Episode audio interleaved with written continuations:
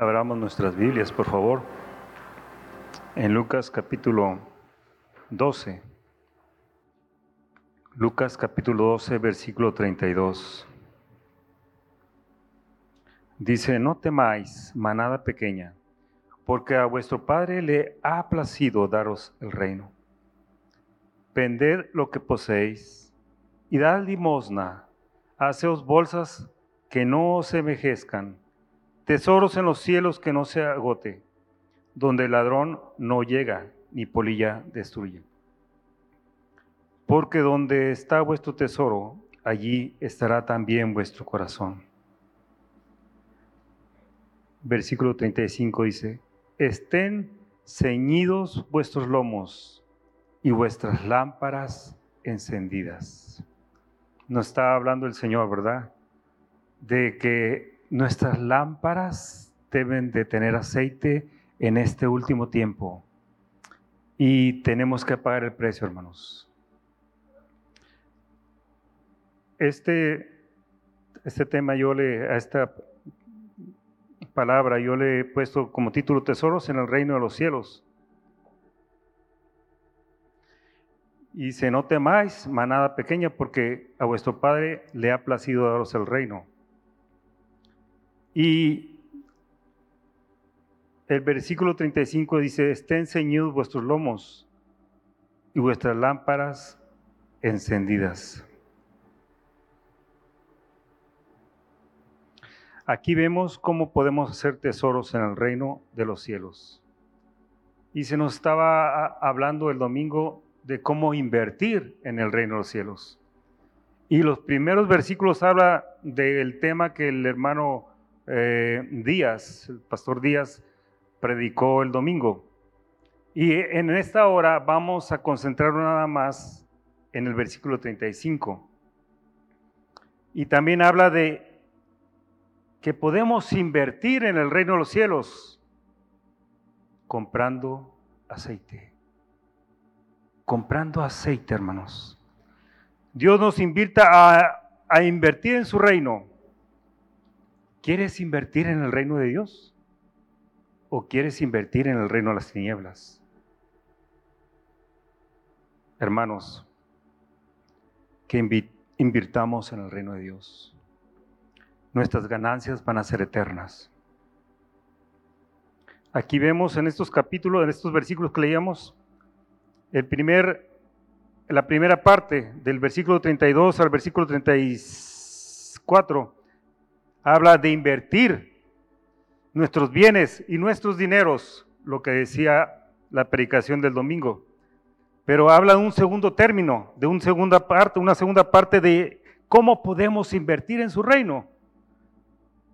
Y habla de nuestro tiempo y de nuestra vida.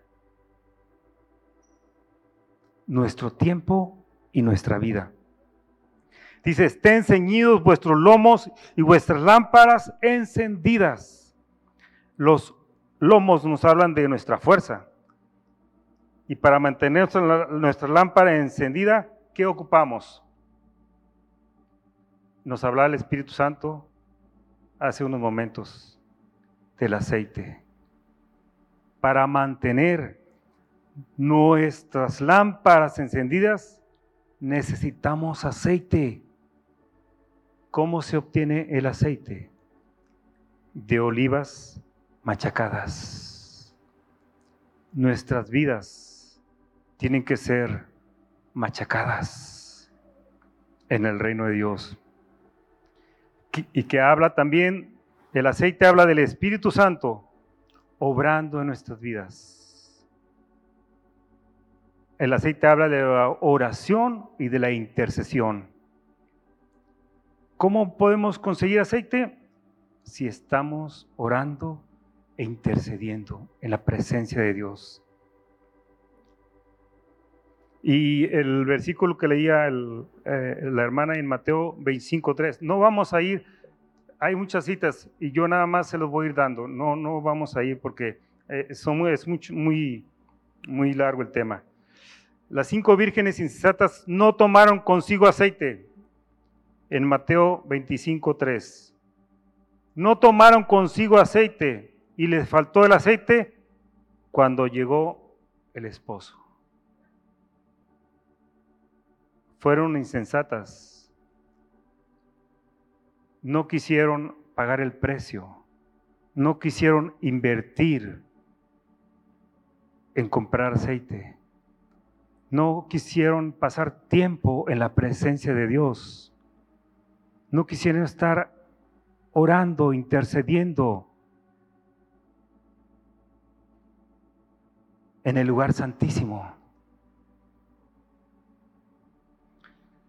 Así que los lomos nos hablan de nuestra fuerza y que con toda nuestra fuerza estemos derramando nuestras vidas en oración e intercesión para mantener nuestras lámparas encendidas hoy más que nunca. Ahora bien, tenemos poco tiempo para invertir, hermanos, en comprar aceite. Tenemos poco tiempo para invertir en el reino de Dios. Se nos decía el domingo. Una de las leyes de la siembra y la cosecha dice, dad y se os dará. Y el Espíritu Santo está avisando a la iglesia con luces intermitentes de lo que está por venir, de lo que está a la puerta. Y por eso Dios quiere que compremos aceite, que nos derramemos en su presencia. Estamos cerca de una gran depresión. Todo el mundo habla de eso. No es nada oculto. De una crisis financiera como nunca antes. De una gran sacudida a nivel mundial que se avecina a pasos agigantados. El fin está a la puerta. El fin viene. Y sabemos que todos los acontecimientos acerca del fin, hambres, pestes, terremotos, guerras, persecución, muerte y una grande apostasía. Pero el Señor en su misericordia nos avisa de lo porvenir. Voy a dar unas citas y les voy a dar el texto, pero no, no, no, no para avanzar más rápido, hermanos. En Génesis capítulo 18, versículo 17, dice, y Jehová dijo, encubriré yo a Abraham lo que voy a hacer cuando iba a ser destruida Sodoma y Gomorra.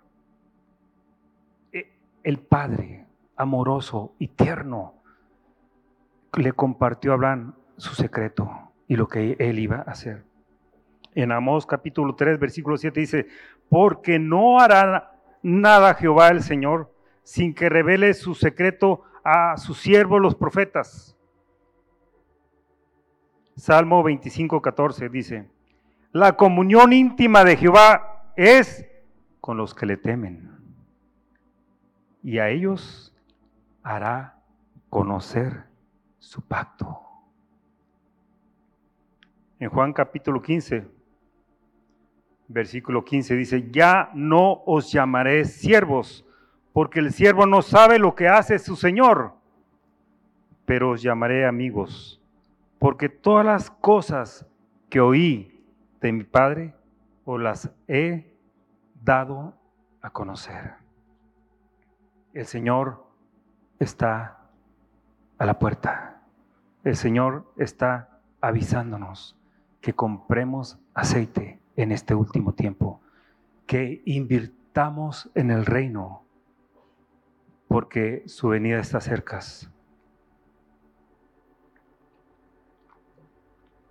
Otra de las leyes principales de la siembra y la cosecha es cuando se avecina una grande escasez, es tiempo de invertir mucho más.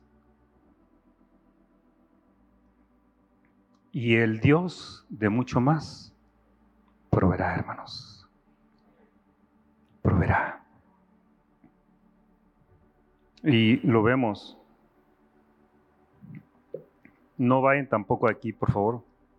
En Génesis capítulo 41. cuando Faraón tuvo el sueño de las siete vacas gordas y las siete vacas flacas y feas, dice ahí la Biblia en Génesis 41 que vio cómo las vacas de feo aspecto, las vacas flacas se comían a las y devoraban a las vacas gordas. Y tuvo un segundo sueño y dice que había siete espigas hermosas y frondosas y siete espigas menudas y abatidas por el viento solano. Y como las siete espigas menudas devoraban a las siete espigas gruesas y llenas. Faraón entonces mandó llamar a José para que interpretara el sueño. Y José le dijo a Faraón, no está en mí. Dios será el que dé respuesta propicia a Faraón. Y el sueño es uno solo. Vienen siete años de abundancia y siete años de escasez. El hambre consumirá la tierra y aquella abundancia no se echará de ver a causa del hambre, la cual será gravísima. En Proverbios 22.3 dice, el avisado ve el mal y se esconde. Pero los simples pasan y reciben el daño. Es tiempo de escondernos en la presencia de nuestro Dios, hermanos. Es urgente, es crítico. Es el tiempo de buscar aceite de comprar aceite y tenemos poco tiempo para invertir. Hoy, más que nunca, hermanos, necesitamos invertir. Y como ya lo vimos desde el principio, hay dos formas de invertir en este último tiempo. Primero es hablando de nuestros dineros y de nuestros bienes, como ya se nos habló el domingo pasado. Y el segundo, la manera de invertir es nuestro tiempo. ¿Qué estamos haciendo con nuestro tiempo? El tiempo es oro. Time is money.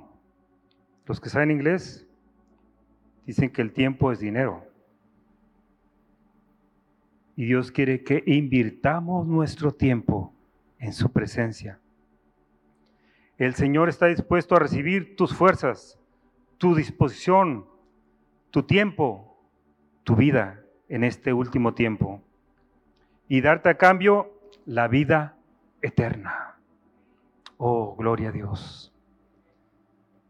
No hay límite, no hay un límite para invertir en su reino. Y ahora sí vayamos a Hechos, por favor capítulo 10.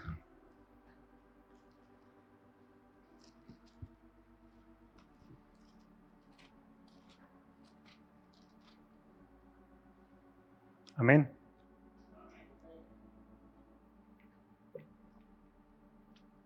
Dice, había en Cesarea un hombre llamado Cornelio, centurión de la compañía llamada La Italiana, piadoso y temeroso de Dios con toda su casa y que hacía muchas limosnas al pueblo y oraba a Dios siempre.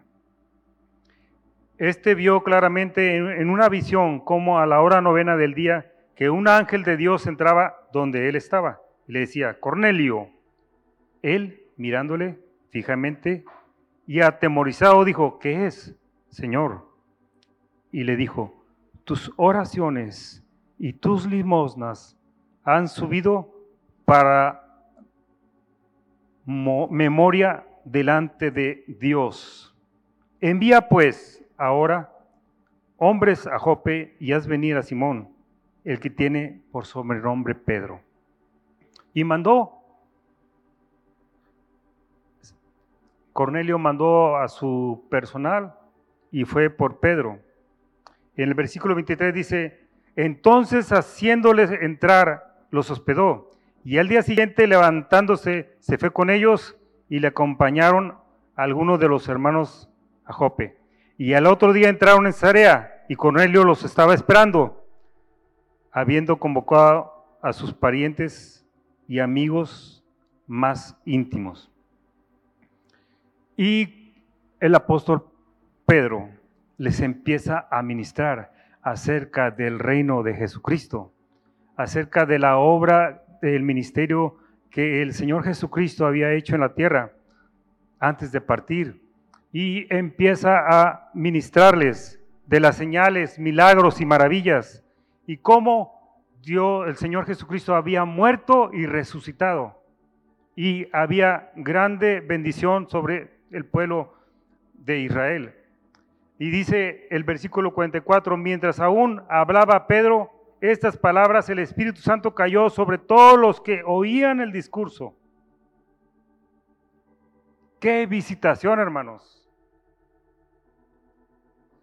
Cornelio es un hombre gentil al cual el Espíritu Santo da testimonio que es un hombre piadoso y temeroso de Dios con toda su casa, invirtiendo su vida, invirtiendo su dinero, sus limosnas y en muchas oraciones.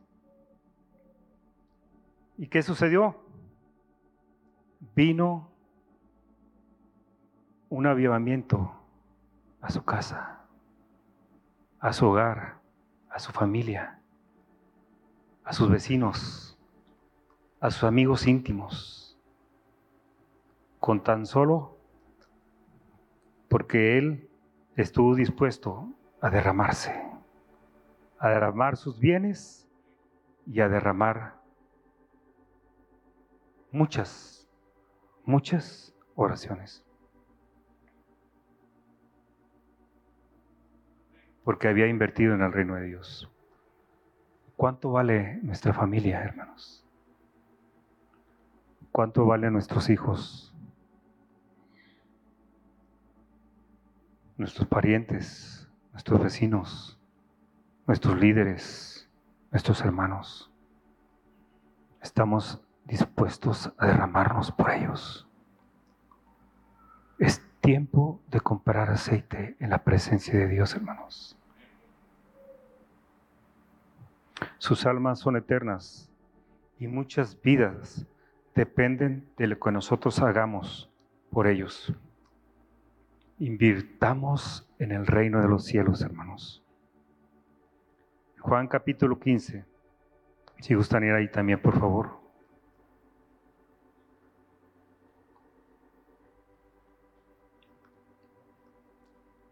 Versículo 12.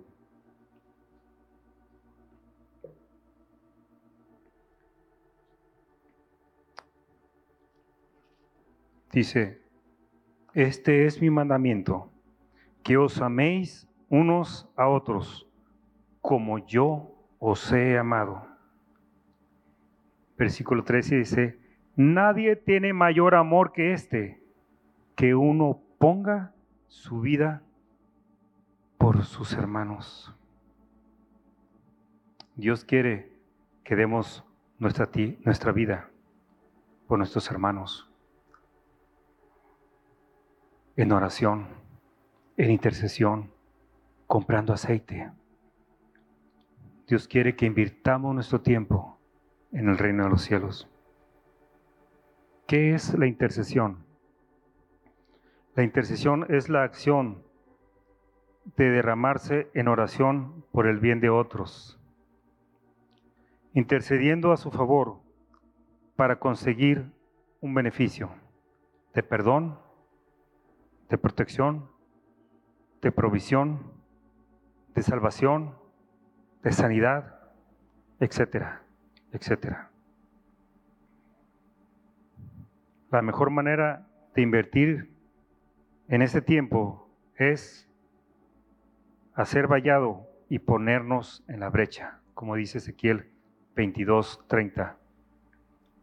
Hacer vallado, levantar muros de protección, contra nuestra familia, a favor de nuestros hermanos, perdón, a favor de nuestra familia, a favor de nuestros líderes, a favor de los que nos rodean y ponernos en la brecha, orando, intercediendo, gimiendo, invirtiendo nuestro tiempo, dando nuestra vida por ellos, en oración y en intercesión. Hay muchos hombres de Dios en toda la Biblia que derramaron sus vidas orando, intercediendo. No se lo voy a decir todos, nada más Abraham, Moisés, Esdras, Nemías, Esther, Samuel, Job, David, los profetas, el Señor Jesucristo, los apóstoles, el apóstol Pablo. Y hay citas, pero no hay tiempo. Nadie tiene mayor amor que este, que uno ponga su vida por sus amigos. Oh, precioso nuestro Padre Celestial. Porque de tal manera amó Dios al mundo que dio a su Hijo unigénito para que todo aquel que en él cree no se pierda, mas tenga la vida eterna. No había palabras tan preciosas que el Espíritu nada más tuvo que decir, de tal manera nos amó. Qué precioso, qué tierno, qué amoroso, hermanos. El Padre estuvo dispuesto a dar lo que más amaba, a su propio Hijo, nosotros. Para que todo aquel que cree, con un propósito, un propósito eterno, para que todo aquel que en él cree no se pierda, mas tenga la vida eterna. Oh, hermanos. Por eso el himnolo dice, oh amor de Dios, su inmensidad que el hombre no podrá contar, ni comprender la gran verdad que Dios al hombre pudo amar. Si fuera tinta todo el mar y todo el cielo un gran papel y cada hombre un escritor y cada hoja un pincel, no alcanzaría a describir el grande amor de Dios, que al mundo quiso redimir de su pecado atroz. Qué amor, amor. Qué misericordia. Nadie tiene mayor amor que este, que uno ponga su vida en oración, en intercesión. Podemos invertir, hermanos, en este tiempo, derramándonos por otros. Filipenses capítulo 2, si gustan ir ahí, por favor. Filipenses capítulo 2, versículo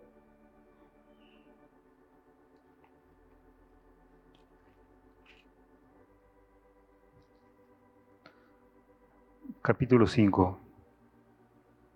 Haya pues en vosotros este sentir que hubo también en Cristo Jesús el cual, siendo en forma de Dios, no estimó el ser igual a Dios como cosa a que aferrarse, sino que se despojó a sí mismo, tomando forma de siervo, hecho semejante a los hombres, y estando en la condición de hombre, se humilló a sí mismo, haciéndose obediente hasta la muerte, y muerte de cruz.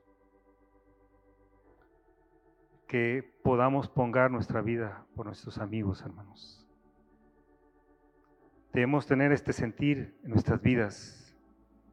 Debemos despojarnos de nuestro yo, de nuestra posición, así como nuestro Señor Jesucristo se despojó y se humilló hasta la muerte y muerte de cruz. Si nos llamamos cristianos, si nos llamamos hermanos, si nos llamamos hijos de Dios, tenemos que pagar el precio, como lo hizo nuestro Señor Jesucristo. Haya pues en vosotros ese mismo sentir. Pues para esto fuisteis llamados, porque también Cristo padeció por nosotros, dejando ejemplo para que sigamos sus pisadas. En 1 Pedro 2.21. ¿Para qué fuimos llamados? Para seguir las pisadas del Cordero. ¿Hacia dónde va el Cordero? A la cruz. Que demos nuestra vida, hermanos, orando, intercediendo en la presencia de Dios. Bueno, vayamos a Hebreos capítulo. Hebreos capítulo 9. El altar del incienso, hermanos. El altar del incienso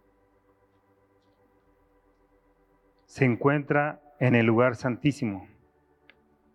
Capítulo 9 de Hebreos, versículo 3 y 4. Tras el segundo velo estaba la parte del tabernáculo llamada el lugar santísimo, el cual tenía un incensario de oro y el arca del pacto cubierto de oro por todas partes. El arca del pacto cubierto de oro por todas partes.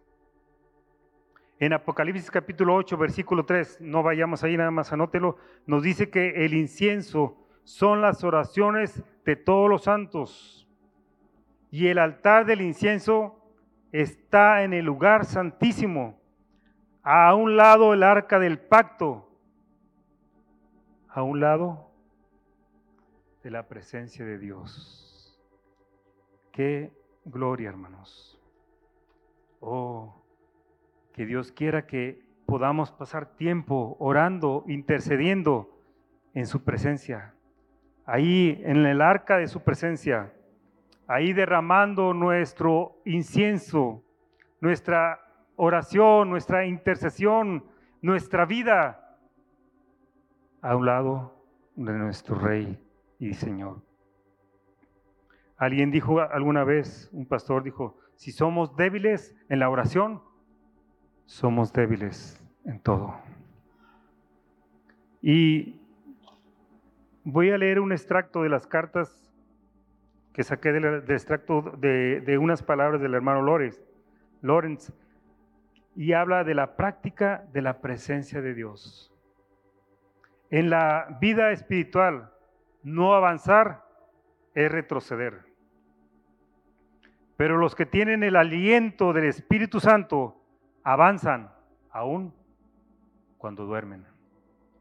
No hay en el mundo una vida más dulce y deliciosa que aquella que mantiene una continua conversación con Dios. Ah, si comprendiéramos la necesidad que tenemos de la gracia y ayuda de Dios, nunca perderíamos la mirada de Él, ni por un momento. Créeme, haz inmediatamente una resolución santa y firme de no olvidar a Dios voluntariamente nunca más y pasar el resto de tus días en su sagrada presencia. Abandonado por el amor a Él, si esa es su voluntad para ti. Empeñate de todo corazón a esta tarea te ayudaré con mis oraciones para que puedas lograr ese propósito de estar en la presencia de nuestro Dios siempre. Al principio uno piensa frecuente, frecuentemente que es tiempo perdido, pero debemos seguir adelante y de decidirte a perseverar en ello hasta la muerte, a pesar de todas las dificultades que puedan presentarse. Eleva tu corazón a Él, incluso durante tu trabajo, durante tus comidas, cuando estás acompañado. No necesitas clamar en alta voz. Él está más cerca de nosotros de lo que nosotros podemos darnos cuenta. Pasemos frecuentemente Pensemos frecuentemente que nuestro único trabajo en esta vida es agradar a Dios, quien en su misericordia nos ha llamado para este estado y para este fin. Que anhelemos estar en su presencia, hermanos. Que anhelemos practicar, estar en comunión con nuestro amado. Ahí en su presencia está el lugar del incienso, el lugar donde nuestra vida se va a derramar por nuestros hermanos. Y vamos a poder contemplar su belleza y su gloria cuando estemos orando, intercediendo por otros, comprando aceite. Por último, nada más así rápido, las alas del águila. En Apocalipsis capítulo 12, en el versículo 6, dice, y la mujer huyó al desierto donde tiene un lugar preparado por Dios para que allí le sustentasen, sustentasen por 1270 años. Versículo 14 dice, y se le dieron a la mujer las dos alas de la gran águila para que volase delante de la serpiente al desierto, a su lugar, donde es sustentada por un tiempo y tiempos y la mitad de un tiempo. Se le dieron a la mujer las dos alas del águila. La oración y la intercesión, hermanos, son las dos alas del águila. Cuando el águila ve que viene la tormenta,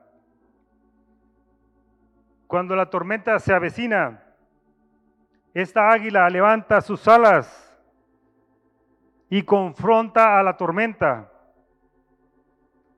Y luego que la tormenta la, la sacude, ella es remontada sobre la misma tormenta hacia lo más alto, se remontándose a lugares celestiales teniendo frente de frente al sol. Así que así sea nuestra vida, hermanos. Los tiempos que están por venir son difíciles y es el momento de levantar nuestras alas de águila, nuestra oración, nuestra intercesión en el lugar santísimo de la presencia del Señor. Vale la pena, hermanos, invertir nuestro tiempo y nuestra vida por nuestros hermanos, por nuestro prójimo y tendremos recompensas eternas.